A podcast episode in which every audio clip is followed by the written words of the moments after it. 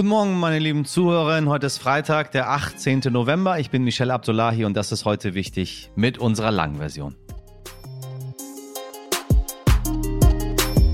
Ja, so wie wir am Anfang vor diesem neuartigen Virus standen, unvorbereitet, unwissend und überfordert, so stehen wir heute vor dem, was nach der Corona-Erkrankung kommen kann, Long Covid ist eine nicht, gar nicht so einfache Folge, die wir heute hier für Sie vorbereitet haben. Ähm, es fällt mir ehrlich gesagt auch ein bisschen schwer, weil es auf der einen Seite Angst macht, auf der anderen Seite irgendwie ist man verwirrt. Es ist so viele Gedanken im Kopf und die versuche ich so ein bisschen heute für Sie einzuordnen. Ähm, ich weiß nicht, Erschöpfung, Angstzustände, Konzentrationsschwierigkeiten, Atemnot, Husten, äh, die Liste der Long-Covid-Symptome, die ist lang.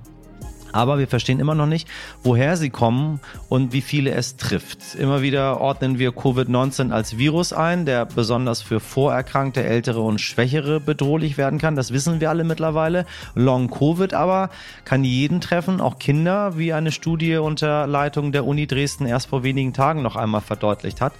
Insbesondere, wenn man jetzt noch dran denkt, dass Corona wieder zurückkommt und so viele in meinem Umfeld schon wieder Corona haben. Heute und morgen findet in Jena der erste Kongress des Ärzte- und Ärztinnenverbandes zu Long-Covid statt. Und auch wir wollen heute genauer auf diese Erkrankung schauen. Wir haben Sie, liebe Zuhörerinnen, nach Ihren Erfahrungen gefragt und sind sehr dankbar, dass wir einige von Ihnen heute zu Wort kommen lassen können. Außerdem sprechen wir mit der Wissensredakteurin Nicole Simon und mit der Moderatorin und Podcasterin Charlotte Mellan, besser bekannt unter dem Namen Visavi. Sie ist Mitte 30 und seitdem sie sich vor einem Jahr mit Covid angesteckt hat, ist nichts mehr so wie vorher. Ein ein gar nicht so einfaches Gespräch.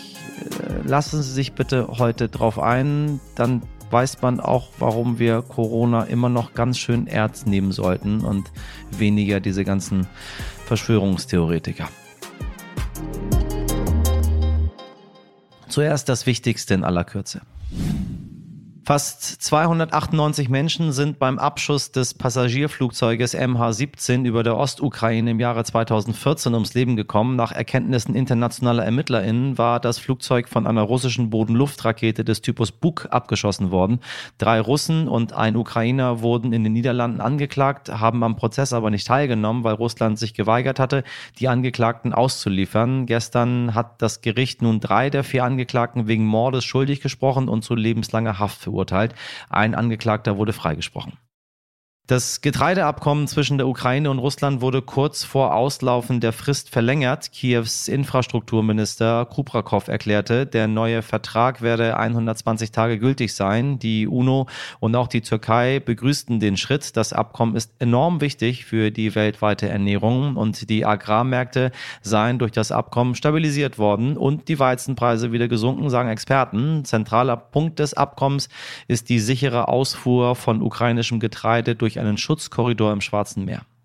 Und wir schauen in die Vereinigten Staaten. Es ist geschafft. Die Ergebnisse der Midterms sind endlich klar. Die Republikanische Partei hat sich bei den Zwischenwahlen die Mehrheit im Repräsentantenhaus gesichert. Mit ihrer neuen Macht können sie in Zukunft Gesetzesvorhaben nach Belieben blockieren. Gerade bei Haushaltsfragen ist das Repräsentantenhaus besonders wichtig.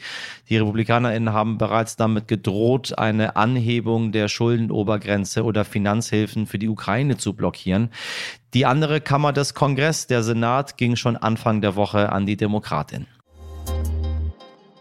Beobachterinnen sprechen von einer schwierigen Verhandlungsphase, in der die 27. UN-Klimakonferenz in Ägypten da gerade steckt. Zwei Wochen läuft der Gipfel in Sharm el-Sheikh und eigentlich sollte der heute zu Ende gehen, doch der Abschluss ist noch nicht in Sicht. Auch Außenministerin Baerbock hat sich auf eine Verlängerung eingestellt und sagt, ich habe jedenfalls meinen Koffer nicht auf Freitagnachmittag gepackt. Das sind ja die Erfahrungen, die man schon mal gemacht hat. Warum die Verhandlungen stocken und wie ein erstes Fazit aussieht, dazu jetzt eine Einschätzung meiner Kollegin und Reporterin Clara Pfeffer direkt vom Weltklimagipfel. Es bleibt jetzt eigentlich noch ein Tag, um diese Verhandlungen erfolgreich abzuschließen. Eigentlich, weil die meisten hier schon davon ausgehen, dass sich das auf jeden Fall in den Samstag, wenn nicht sogar in den Sonntag hineinzieht. Denn es werden wirklich noch Grundsatzfragen verhandelt. Vor allem bei diesem Thema Schäden und Verluste. Da hat man am Anfang, ganz zu Beginn der Konferenz, total gefeiert, dass das endlich offiziell auf der Agenda steht. Denn da geht es darum, ein bisschen Gerechtigkeit zu schaffen. Die ärmeren Staaten dieser Welt haben eigentlich kaum etwas zur Klimakrise beigetragen. Die haben kaum Treibhausgasemissionen verursacht, tragen jetzt aber den größten Teil der Schäden. Und da geht es darum, darum, dass die reicheren Industriestaaten sie eben dafür finanziell unterstützen sollen. Und die ärmeren Staaten sagen eben jetzt, toll, dass das auf der Agenda stand, wir müssen aber auf jeden Fall jetzt noch innerhalb dieses einen Tages sozusagen einen Mechanismus finden, wie die Gelder fließen sollen von den reichen Staaten zu den ärmeren Staaten. Die Industriestaaten wehren sich dagegen allerdings weiterhin und sagen, nee, nee, wir müssen jetzt erstmal noch diskutieren, wer da eigentlich einzahlt und wer was bekommt. Vor allem zur Debatte steht da China, denn als in den 90er Jahren sozusagen festgelegt wurde, wer Entwicklungsland ist und wer Industriestaat ist, da war China noch auf der Seite der Entwicklungsländer. Heute sieht das natürlich ganz anders aus. Die haben sich eben rasant entwickelt. Und die stehen jetzt aber mitten in dieser Diskussion und sagen, naja, wir wollen Empfängerland sein.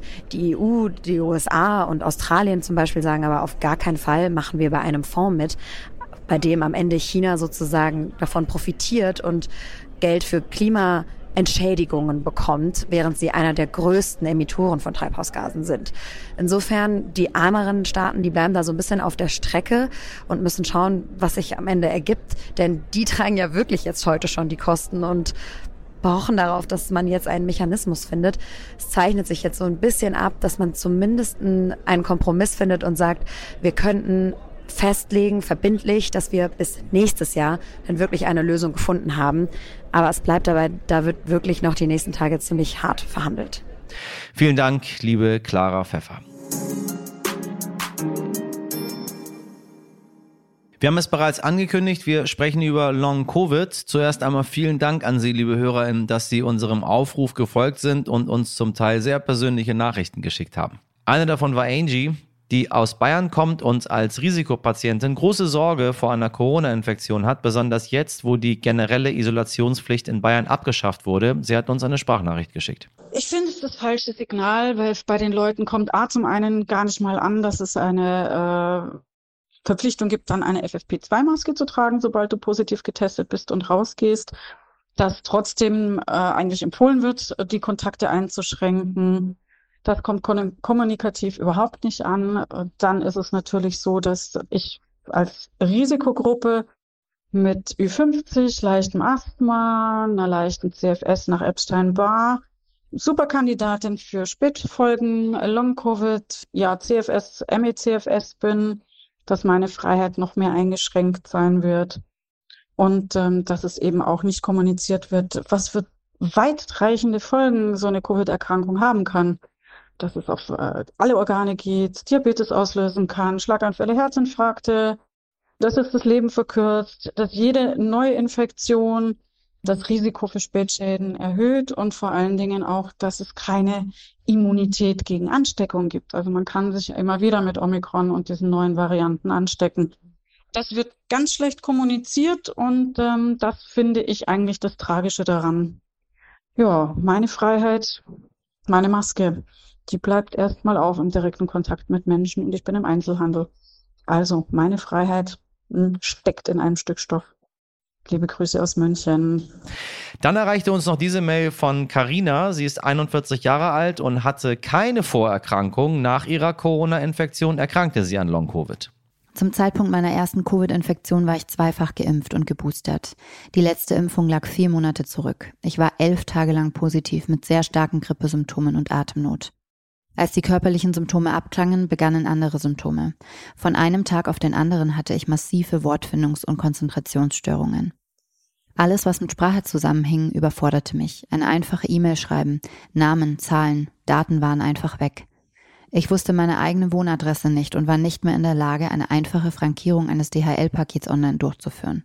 Sport, Klavierspielen, handwerklich tätig werden war kein Problem, jedoch alles, was mit Sprache zu tun hatte. Nachts konnte ich nur noch mit Schlafmitteln schlafen, weil mein Hirn nicht zur Ruhe kam, und tagsüber war ich erst ab circa 10 Uhr sinnvoll ansprechbar. Dieser Zustand ging insgesamt fünf Monate und besserte sich erst nach circa drei Monaten sehr langsam. Ich war acht Wochen krankgeschrieben und habe mich dann Stück für Stück in die Wiedereingliederung herangekämpft. Ich habe das große Glück, von einem sehr verständnisvollen Chef und tollen Mitarbeitern umgeben zu sein, die mir immer wieder Mut gemacht haben und meine Unfähigkeit aufgefangen haben. Ich war nur da, um mich an Menschen und an die Dynamik in der Arbeit zu gewöhnen. Von Arbeiten war ich meist meilenweit entfernt. Geholfen hat in dieser Zeit nur Sport. Ich war täglich schwimmen, ausdauernd wandern und habe versucht, Musik zu machen. Ich habe das große Glück, psychologische Unterstützung in der Arbeit zu bekommen und habe diese auch regelmäßig wahrgenommen. Heute bin ich wieder ganz die Alte, habe keine Nachwirkungen mehr. Und wir haben eine lange E-Mail von Sunny bekommen. Sie hat sich Mitte April mit Corona infiziert, war drei Wochen krankgeschrieben. Als sie dann wenig später in den Urlaub gefahren ist, machte sie diese Erfahrung. Im Urlaub bin ich weiterhin morgens sehr erschöpft gewesen. Beim Frühstücksbuffet habe ich Beklemmungen bekommen. Die ganzen Menschen und das Gewusel war zu viel für mich. Ich hätte auf der Stelle weinen können. Da habe ich schon ein wenig Angst bekommen. Das kannte ich so gar nicht von mir. Als ich dann wieder gearbeitet habe, habe ich festgestellt, dass ich überhaupt nicht mehr belastbar bin und hatte große Probleme mit der Konzentration. Eine Woche habe ich durchgehalten und dann konnte ich insgesamt drei Monate nicht mehr arbeiten. Ich habe zum Glück eine sichere Stelle im öffentlichen Dienst und musste mir daher nicht auch noch Sorgen um meine Finanzen machen. Mir ist es schwer gefallen zu lesen. Ich bin dann davon immer zusätzlich ermüdet. Mindestens einmal am Tag, meistens am Nachmittag, habe ich einen Müdigkeitsflash bekommen und habe dann so lange gegähnt, bis mir die Tränen geflossen sind. Ich habe auch die einfachsten Sachen im Haushalt nicht mehr geschafft. Ich war zu erschöpft. Feste Termine und To-Dos haben mich unter Druck gesetzt. Zurzeit bin ich noch in der Wiedereingliederung und habe gelernt, dass es wichtig ist, achtsam zu sein, sich die nötige Zeit zu geben und auf seinen Körper zu hören. Obwohl die vergangenen Monate nicht einfach für mich waren, bin ich trotzdem dankbar, dass es mich nicht schlimmer erwischt hat. Ich bin geboostert und habe schon oft darüber nachgedacht, wie schlimm es ohne die Impfungen gekommen wäre. Ich versuche immer aus allem auch etwas Positives zu ziehen. Und ich wünsche allen, die davon betroffen sind, alles Gute, ganz viel Kraft und Geduld. Danke, liebe HörerInnen, dass ihr uns von euren Erfahrungen berichtet habt und merci an meine Kollegin Laura, die sie vorgetragen hat. Nun wollen wir natürlich auch mehr zu den Hintergründen dieser noch so unerforschten Krankheit wissen. Nicole Simon ist Redakteurin im Ressort Wissen und beschäftigt sich seit Beginn der Pandemie mit Corona und seit längerem auch schon mit Long-Covid. Liebe Nicole, bevor wir ins Detail gehen, was genau ist Long-Covid und wie viele Menschen sind davon betroffen? Covid-19-Erkrankungen haben viele spätestens nach vier Wochen überstanden. Die grobe Definition von Long-Covid ist, dass man sich auch darüber hinaus noch nicht wieder komplett gesund fühlt und es auch keine andere Ursache für die anhaltenden Beschwerden gibt. Hat man mehr als drei Monate nach der Infektion noch Probleme, spricht man manchmal auch von Post-Covid. Am häufigsten haben die Betroffenen mit einer lähmenden Erschöpfung zu kämpfen, mit Konzentrationsschwierigkeiten, mit Schmerzen, des Kopfs, der Glieder oder auch mit Atemproblemen. Vielleicht riecht man noch nicht wieder richtig oder kann nicht schmecken. Die Liste der Möglichkeiten, Kombinationen ist da wirklich sehr lang. Das liegt auch daran, dass eine Infektion mit SARS-CoV-2 fast jedes Organsystem betrifft und hier ganz unterschiedliche Beschwerden auch ganz unterschiedlicher Schwere auslösen kann. Das führt jedoch zu allerlei Problemen, zum Beispiel wenn es um die Abgrenzung zu anderen Krankheiten geht. Deswegen ist es auch im dritten Jahr dieser Pandemie nicht ganz klar, wie viele Menschen an Long-Covid oder Post-Covid leiden. Häufig wird die Zahl 10 Prozent genannt. Manche Studien gehen aber auch von deutlich mehr Betroffenen aus. Erst gerade zum Beispiel ist eine schottische Untersuchung erschienen, in der mehr als 40 Prozent der ehemals Infizierten auch nach einem Jahr noch Symptome hatten. Außerdem zeigt sich, dass zwar jeder Long-Covid entwickeln kann, die Wahrscheinlichkeit, dass bei älteren Menschen, Frauen und solchen, die schon vorher mit Krankheiten zu kämpfen hatten, jedoch deutlich höher. So, und wie sieht die Therapie aus? Naja, das ist so ein bisschen schwierig. Bei der Therapie von Long-Covid geht es bisher vor allem um Symptomlinderung, denn Therapien, die die eigentlichen Ursachen der Beschwerden nachweislich angehen können, gibt es noch gar nicht. Das heißt, Patienten bekommen zum Beispiel Riech- oder Schlaftraining oder Hilfe, um zu lernen, wie sie die eigenen Energieressourcen so einteilen können, dass es im Alltag nicht immer wieder zu Überlastungen kommt und sie einfach zusammenbrechen und gar nichts mehr geht.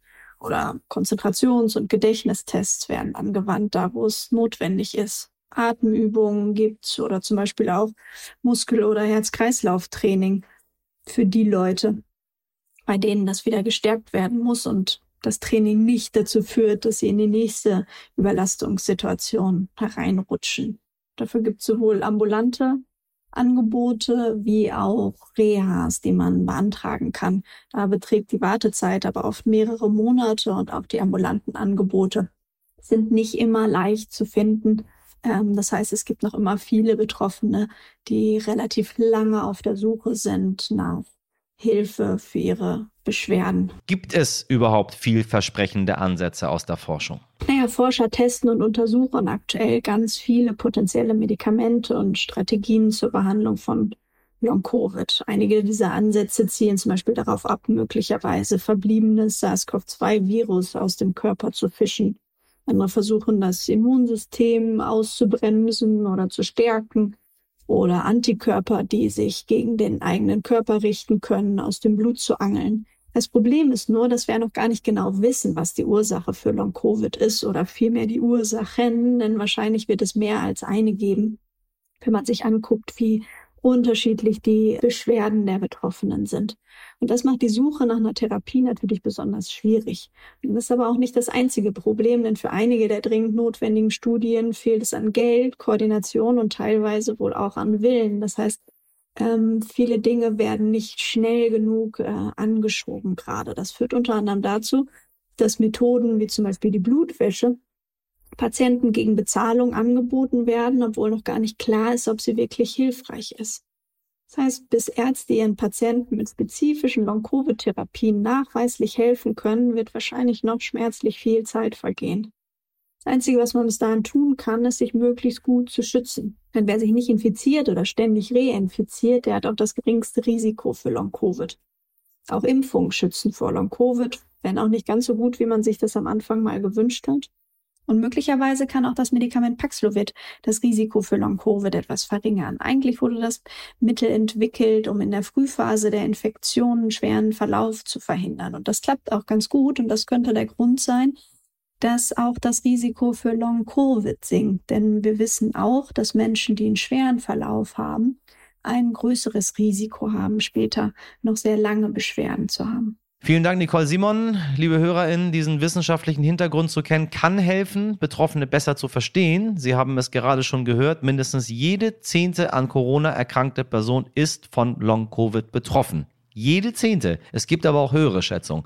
Eine dieser Betroffenen ist Charlotte Mellan. Sie kennen sie vielleicht als Vis-a-vis. Vis-a-vis ist Mitte 30, steht seitdem sie denken kann vor der Kamera und hat mit das allerletzte Interview und Weird Crimes sehr, sehr erfolgreiche Podcasts veröffentlicht. Und dann vor genau einem Jahr hat sie sich mit Covid-19 angesteckt. Seitdem ist wirklich nichts mehr wie vorher. Heute hat sie etwa 80 Arzt- und Krankenhausbesuche hinter sich, mit rund 1500 Tabletten geschluckt und hat Stand jetzt mindestens drei unheilbare Folgeerkrankungen. Mich hat das Gespräch mit ihr sehr nachdenklich gemacht, denn auch wenn viele von uns genervt sind von Corona und den wenigen Regeln, die es noch gibt, eine Maske kann eben doch schützen und verlangt uns eigentlich nicht viel ab. Lotti, ich grüße dich. Schön, dass du da bist. Hallo, danke, dass ich da sein darf.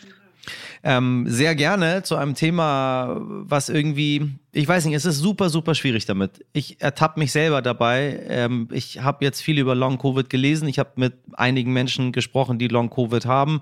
Auf der anderen Seite gehöre ich aus zu den Menschen, die irgendwie keine Lust mehr auf Corona haben und irgendwie, ich weiß nicht, ich glaube, du kennst all diese Gefühle. Ähm, wann, wann hast du überhaupt gemerkt, dass deine Infektion irgendwie anders verlaufen ist? Oder ist sie das gar nicht?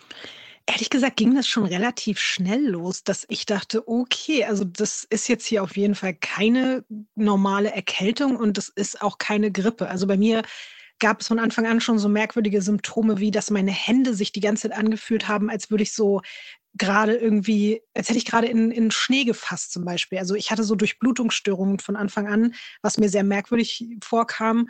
Und auch so das Brennen in meinem Hals und meiner Lunge war wirklich so extrem, dass ich schon nach zwei, drei Tagen dachte, ach du Scheiße, das ähm, fühlt sich alles nicht gut an. Dann kam noch so Schüttelfrost direkt aus der Hölle. Ich hatte so einen schlimmen Schüttelfrost, dass mir Oh ja. Einem, aus einem ganz leichten Bandscheibenvorfall sind mir nochmal so Bandscheiben rausgeknallt, dass mir mehrere Nerven abgeklemmt wurden. Also das war der Grad des Schüttelfrostes, den ich hatte. So. Ja, oh also ich habe leider sehr, sehr schnell gemerkt, dass es kein Spaß wird. Ähm, äh, mal, mal andersrum gefragt, was macht das mit dir heute, ähm, wenn du von Menschen wie mir hörst, dass sie keine Lust mehr auf Corona haben und dass irgendwie auch in den ersten Bundesländern die Isolationspflicht und so runterfällt? Das ist halt das Krasse. Ich habe ja auch keinen Bock mehr darauf. Mir geht es ja genauso wie dir und wie allen anderen Menschen. Ich würde mir nichts sehnlicher wünschen, als dass es dieses Thema nicht mehr gibt für uns alle so. Und ich kann auch verstehen, dass man als Mensch, der selber direkt nicht so stark davon betroffen war, jetzt auch quasi mit diesem Fluss mitschwimmt, indem man sich so ein bisschen fühlt, als ist, ist vorbei, es gibt die Regeln nicht mehr und das nicht mehr und warum soll ich mich dann da jetzt noch dran halten? Ich verstehe das total. Ich muss aber trotzdem sagen, ja, aus meiner Perspektive tut es mir teilweise natürlich schon weh, dass ich an gewisse Orte einfach nicht mehr gehen kann und gehen werde, weil ich bin durch meine Infektion ja auch Risikopatientin geworden, was ich vorher eigentlich gar nicht war. Und ich meide jetzt seitdem immer mehr Orte, an denen ich früher normalerweise einfach gewesen wäre. Aber jetzt gibt es keine Maskenpflicht mehr. Alle Leute husten durch die Gegend, geben wirklich einen kompletten Scheiß auf ihre Mitmenschen. Und das ähm, ja, macht auf jeden Fall, glaube ich, mit vielen Menschen, nicht nur mit mir, leider am Ende ja, oder beziehungsweise die Konsequenz ist daraus, dass viele Menschen wie ich sich am Ende zurückziehen und dann lieber zu Hause bleiben und der Rest lebt halt das Leben weiter, wie es vorher war. Aber so ist es halt auch. Und ich kann dagegen auch wahrscheinlich nicht so viel tun. Ich meine, das ist relativ einfach gesagt, da bleibe ich zu Hause. Äh, wenn wir uns mal angucken, ähm, was du machst, was äh, andere Menschen machen, die Long-Covid machen, die, die wenigsten ähm, leben in Isolationshaft zu Hause. ich meine, du bist Moderatorin, du bist DJ, du bist Podcasterin, du bist Künstlerin, du stehst auf der Bühne. Äh, du, nur hast du jetzt wirklich einen Job abbekommen, der ziemlich viel mit Menschen zu tun hat und seit einem Jahr jetzt wie zu Hause oder was? Also vieles von dem, was du gerade gesagt hast, können wir jetzt wirklich in der Vergangenheitsform betiteln. Also ich habe seit also genau zwei Tage oder so, bevor ich mich angesteckt habe, habe ich das letzte Mal aufgelegt. Ich habe seitdem nie wieder aufgelegt. Also mein Körper Krass. wäre gar nicht in der Lage dazu. Ich hätte überhaupt gar nicht die Kraft. Ich brauche ja da wirklich äh, irgendwie ein Grundmaß an Konditionen, um mit mich zu bewegen, um mitzurappen, um zu springen, um zu singen, was auch immer, oder auch überhaupt um so zu reisen, wie ich das vorher gemacht habe. Das wäre gar nicht mehr möglich. Und ich habe auch seitdem keine einzige Live-Moderation auf der Bühne gemacht. Das einzige, Krass was ich gemacht habe, war ähm, für meinen Podcast mich dreimal auf eine Bühne zu stellen und das wirklich mit sehr, sehr viel Anstrengung, weil ich ja anscheinend, wie man jetzt mitbekommen hat, eine durchgehende Herzmuskelentzündung habe. Und ähm, ich habe selbst während meiner Podcast-Live-Tour äh, einfach auf der Bühne irgendwie Herzrhythmusstörungen gehabt und solche Sachen und dachte mir schon so, fuf, es ist ein bisschen grenzwertig, was ich gerade mache. Und auch da war es natürlich für mich krass, in einem Raum plötzlich wieder mit 500 Leuten zu sein und von den 500 Leuten hatten aus Solidarität mir gegenüber manche eine Maske auf, aber der Großteil mhm. natürlich nicht, was auch okay ist. Und das war auch schon für mich echt eine Riesenüberwindung. Aber ich bin so froh, dass ich überhaupt, also den Großteil meiner Zeit arbeite ich von zu Hause. Und ansonsten muss ich dir leider sagen, also klar, Isolationshaft ist es nicht, aber jetzt, wo der Winter anbricht, ähm, ich habe zum Beispiel jetzt seit neun Tagen nicht mehr das Haus verlassen. Das letzte Mal war ich draußen, um zum Arzt zu gehen, aber ich weiß, also in geschlossenen Räumen kann ich mich gerade nicht aufhalten, weil eben durch meine Herzmuskelentzündung, wenn ich mir jetzt noch irgendeinen Infekt drauf hole, nicht nur Corona, sondern auch wenn ich mir jetzt eine Grippe einfange oder irgendwas, kann das richtig schlimme Folgen für mein Herz haben. Und deswegen bin ich gerade 24-7 zu Hause. Ich gehe nur noch raus, wenn ich ins Krankenhaus zu irgendeiner Untersuchung muss oder zum Arzt. Und das war's. Ich meine, es geht ja noch weiter. Du hast berichtet, dass äh, Long-Covid nicht nur zur ähm, Herzmuskelentzündung geführt hat, sondern dass die Bauchspeicheldrüse auch in Mitleidenschaft gezogen ist und dass du auch noch Diabetes Typ 1 bekommen hast. Ja. Tatsächlich? Ja. Ja, ich habe das auch lange nicht glauben können und wollen und ähm, dachte am Anfang, ist das ein Spaß oder ist eine Verwechslung oder ist es einfach nicht real? Oder ich dachte, das wird ja ganz schnell wieder weggehen, dann ist vielleicht kurz mal was nicht in Ordnung, aber es scheint so zu sein. Vielleicht hatte ich eh schon die, die Veranlagung dazu und es brauchte quasi einfach nur einen, einen Trigger. Hm. Leute ähm, finden das ja so ein bisschen strange nach dem Motto, wie kann denn das sein, dass Covid Diabetes triggert, aber es gab auch schon vorher ganz viele Untersuchungen darüber, dass eben Viruserkrankungen und Infektionen auch bei Kindern zum Beispiel ganz oft Diabetes Typ 1 auslösen. Richtig. Ja, und wenn der Prozess einmal in Gang gesetzt wurde, dass diese Beta-Zellen in der Bauchspeicheldrüse zerstört werden, dann lässt sich das nicht mehr aufhalten. Und das ist bei mir eben auch passiert.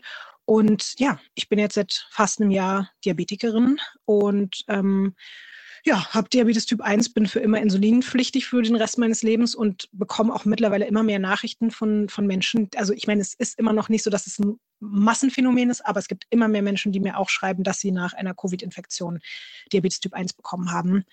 Ja, ähm, das gehört auf jeden Fall auch seitdem zu meinem Leben dazu. Ich meine, du, du sagst das so, so ganz nebenbei, was dir alles passiert ist, dass du einen Teil deines Jobs verloren hast, dass du, äh, du einen Teil dessen, was du warst, verloren hast, dass du plötzlich ähm, krank bist, dass du die Öffentlichkeit meidest, dass du Risikopatientin geworden bist. Ähm, dabei hattest du, ja, du hattest Corona. Und die meisten Leute sagen, ja, warum ist doch nicht so schlimm, ist so ein bisschen äh, Erkältung und dann geht's wieder vorbei. Was macht das mit dir, wenn du solche, solche Menschen hörst?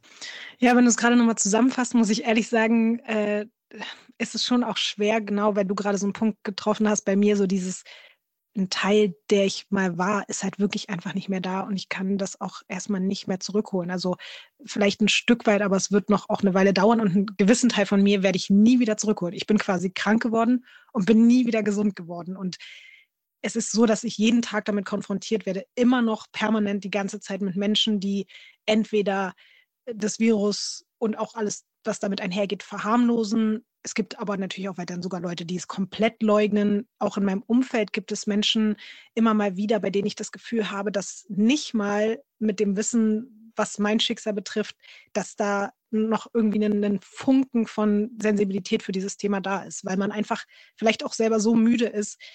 Ich kann es, wie gesagt, vielen Menschen auch nicht übel nehmen, aber ganz viele andere verletzen mich unfassbar auch damit, dass sie so, also dieses Privileg, eben sich zum Beispiel über so eine Maske so zu beschweren und zu sagen, boah, hier, ich habe keinen Bock mehr auf die Scheiße. So, ich habe ja auch keinen Bock auf die Scheiße. Ich werde zum Beispiel auch wirklich mehrfach, also oder wurde schon mehrfach selbst auf der Straße angepöbelt, warum ich immer noch eine Maske trage. Und da kommt dann in mir wirklich manchmal eine unfassbare Wut hoch, weil ich so denke, ich mache das ja auch nicht, weil ich das möchte, sondern weil die, diese beschissene Krankheit, dieses Virus äh, mein Körper und mich halt so krass an meine Grenzen gebracht hat, dass ich mich jetzt einfach weiter schützen muss, um das nicht nochmal zu erleben und dann vielleicht noch schlimmere Konsequenzen tragen zu müssen. Ja.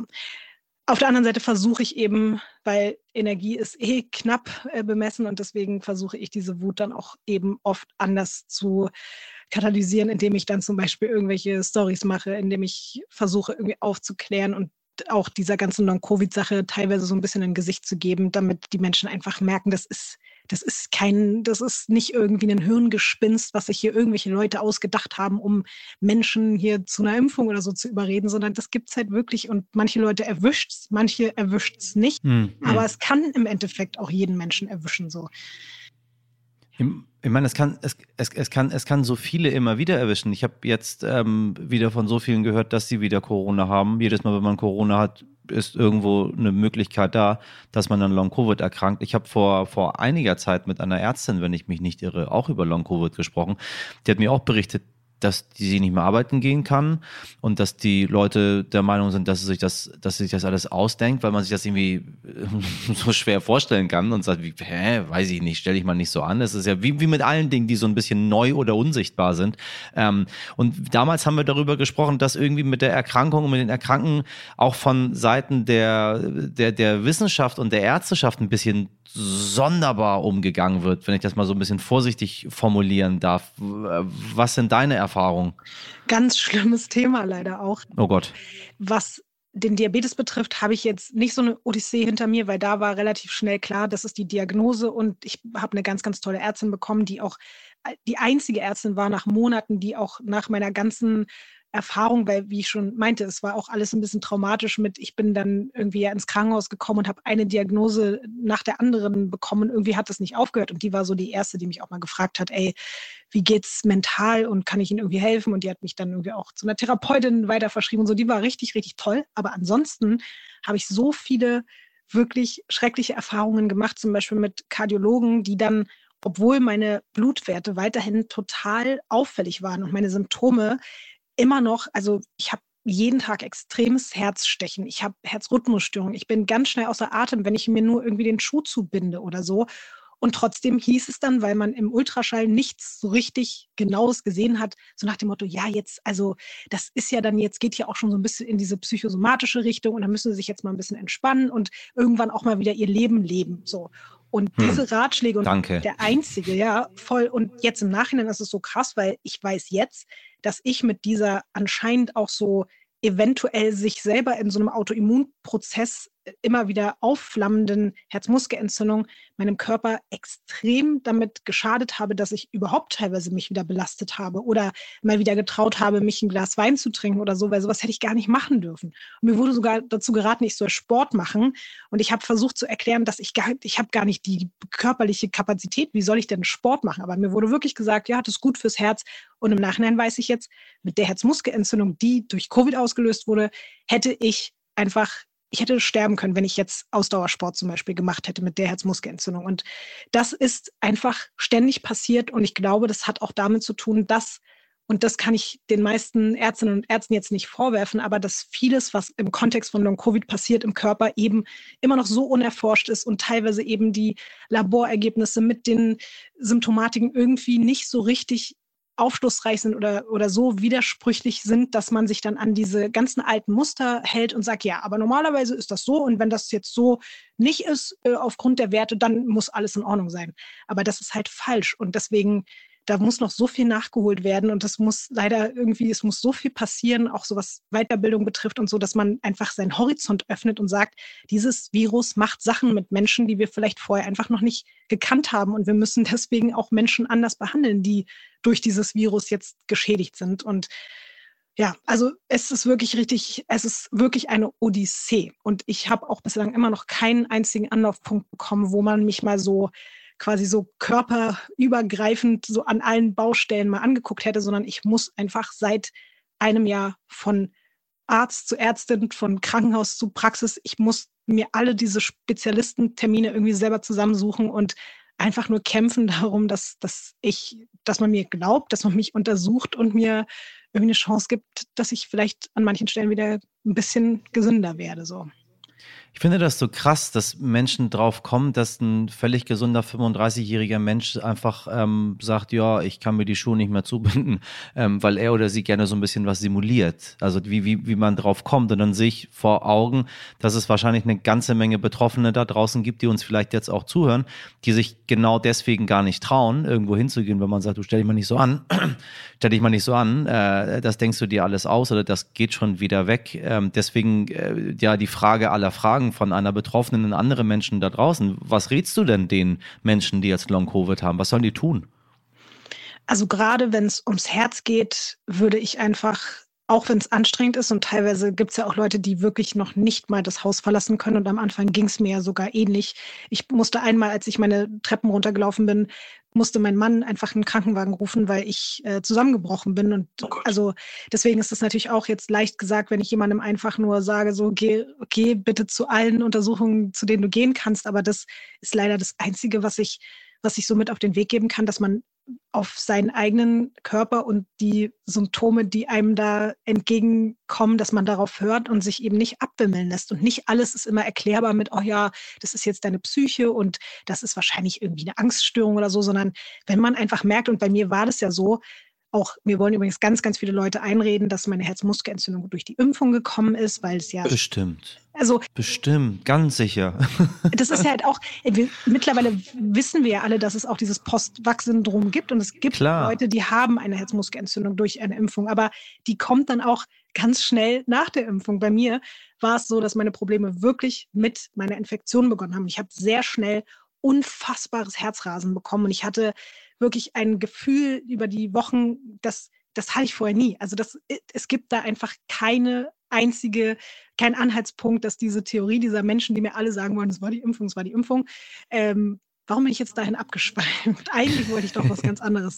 Ähm, genau, ich wollte darauf ähm, hin, dass einfach, dass, dass man darauf hören muss, was der eigene Körper einem sagt und dass man dann einfach sich nicht abwimmeln lässt. Und ich war ja auch schon an einem Punkt, wo mir mehrere Kardiologen eben gesagt haben, wir sind hier diagnostisch mit Ihnen durch, alles gut, einfach dran gewöhnen, wie es jetzt ist und fertig, irgendwann wird schon wieder gut. Und ich habe auf eigene Faust gesagt, nee, und habe mir weiter Termine gesucht, bin Leuten auf die Nerven gegangen, habe E-Mails geschrieben, habe irgendwo angerufen, habe sechs Monate gewartet auf Termine, um jetzt zu erfahren, cool, jetzt sieht man sogar Schäden am Herzen und ich hätte ganz andere Medikamente gebraucht, ich hätte mich viel mehr schonen müssen. Und deswegen kann ich nur sagen, ey, lieber einmal zu früh und zu oft dann irgendwo hingegangen sein und jemanden genervt haben, als dass es dann am Ende irgendwelche schrecklichen Schäden gibt. Und natürlich hat nicht jeder Mensch eine Herzmuskelentzündung, aber auch bei allem anderen. Und da gibt es ja so viele kleinteilige, große und kleine Symptome und schreckliche Sachen, die man da irgendwie so mitnehmen kann.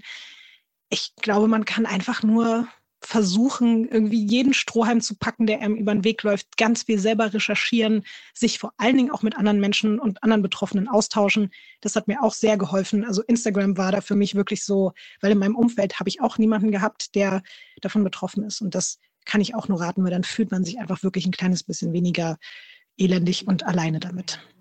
Ich finde, das ist ein ähm, ganz hervorragender, sehr markanter, prägnanter Tipp. Äh, sich an jeden Strohhalm krallen und nicht glauben, dass man sich das alles einbildet. Ich hoffe sehr, ähm, dass das genauso wirr, wie das gekommen ist, genauso wirr wieder weggeht. Ich weiß es nicht. Es ist das, das Einzige, was ich mir wünsche. Und das andere ist, äh, äh, du hast natürlich als Künstlerin ähm, das gemacht, was, was Künstler machen. Äh, du bist in die Offensive gegangen und jetzt, äh, ich würde sagen, du bist nicht weniger, du bist jetzt mehr. Das andere kannst du nicht mehr machen, jetzt machst du aber andere Sachen dafür und da, dafür, dafür lieben und schätzen wir dich.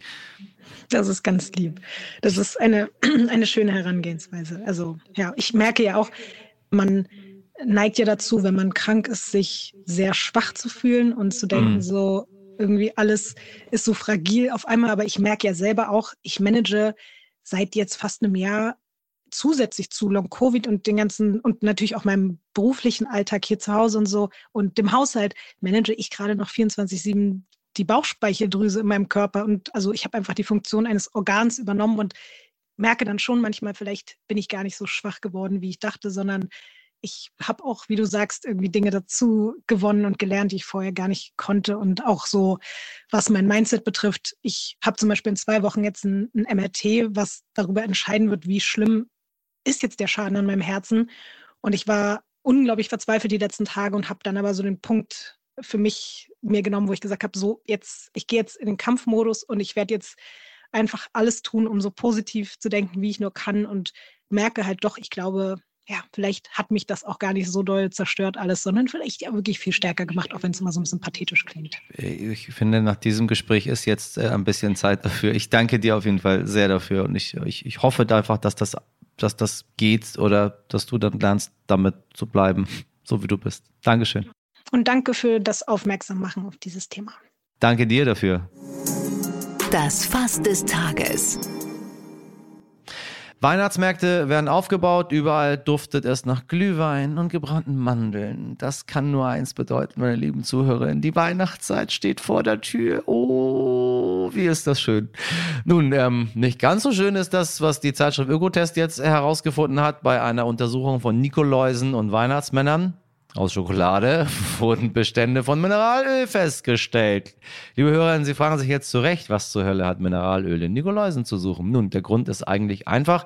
Durch die Verwendung von Erntemaschinen und durch den Transport der Kakaobohnen gelangen Rückstände des Mineralöls in die Schokolade. Besonders toll klingt das nicht, denn von den 23 geprüften Schokofiguren wurden nur sieben mit gut bewertet und die Note sehr gut wurde gar nicht erst vergeben. Ja, so wird ganz schnell aus ho ho ho wohl eher no, no, no. Wobei ich glaube, das ist ihnen sowas von scheißegal. Die sieben Schokinoläuse. Wer hat sich das Wort ausgeducht? Redaktion. Die sieben Schoko-Nikoläuse. So heißt es direkt. Also, verzeihen Sie wollte eine Wortschöpfung für Sie machen. Sie kennen ja, ich sammle ja schöne Wörter, die man erotisch vorlesen kann. Schoko-Nikoläuse. So, die als gut bewertet wurden, sind durch ihren nur leicht erhöhten Mineralrückstand immer noch genießbar. Immerhin. So, nun weniger genießbar sind die drei von fünf Produkte, die aufgrund von starker Belastung als mangelhaft eingestuft wurden. Die erhielten sogar besonders schädliche MOAH-Verbindungen, die zur Gruppe der Mineralkohlenwasserstoffe zählen und krebserregend sind. Ja, wir versuchen hier natürlich auch so ein bisschen die Chemiker aus der Reserve zu locken. MOAH-Verbindung. Googeln Sie das mal. So, Fröhliche, ich dir nur, da kommt Weihnachtsstimmung auf. Ich esse die trotzdem weiter. So, mir ist es egal. Mineralöl ist immer auch ein bisschen persischer Golf und damit auch immer ein bisschen Heimat. Bevor ich mich jetzt auf die Suche nach meinem ersten Glühwein des Jahres mache, Quatsch, ich gehe zum Sport. Noch ein kleiner Hinweis für Sie, liebe HörerInnen. Ab sofort können Sie uns auch in der RTL Plus Musik App unter heute wichtig finden und uns täglich ab 5 Uhr hören. Meine ganz zarten Nikoläuse, ganz ohne Mineralöl. Mirjam Bittner, Dimitri Blinski, Laura Chapo, Jennifer Heinzel und Carla Wöllner und in der Produktion Wake One. Wenn Sie noch Fragen haben oder andere Anmerkungen, dann ist heute wichtig, at stern.de die Mailadresse Ihres Vertrauens. Und Sie wissen, teilen, teilen, teilen und gehen Sie allen Menschen, die Sie kennen und nicht kennen, mit diesem Podcast auf den Sack. Ich wünsche Ihnen ein schönes Wochenende. Trinken Sie ein Glühwein für mich mit und wir hören uns wieder am Montag ab 5 Uhr. Bis dahin, machen Sie was draus. Ihr Michel Mineralöl Abdullahi.